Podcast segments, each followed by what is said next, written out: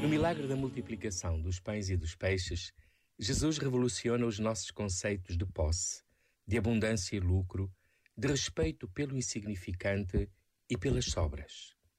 Primeiro estão as pessoas e as suas necessidades. É preciso vencer os egoísmos e ganâncias para entrar na realidade dos outros. Em seguida, é preciso valorizar o pouco e a generosidade, pois, como pedimos o pão de cada dia, é com ele que o milagre é possível.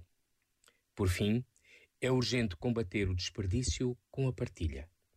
Diz São Paulo aos Coríntios: A quem tinha colhido muito não sobrou, e a quem tinha colhido pouco não faltou.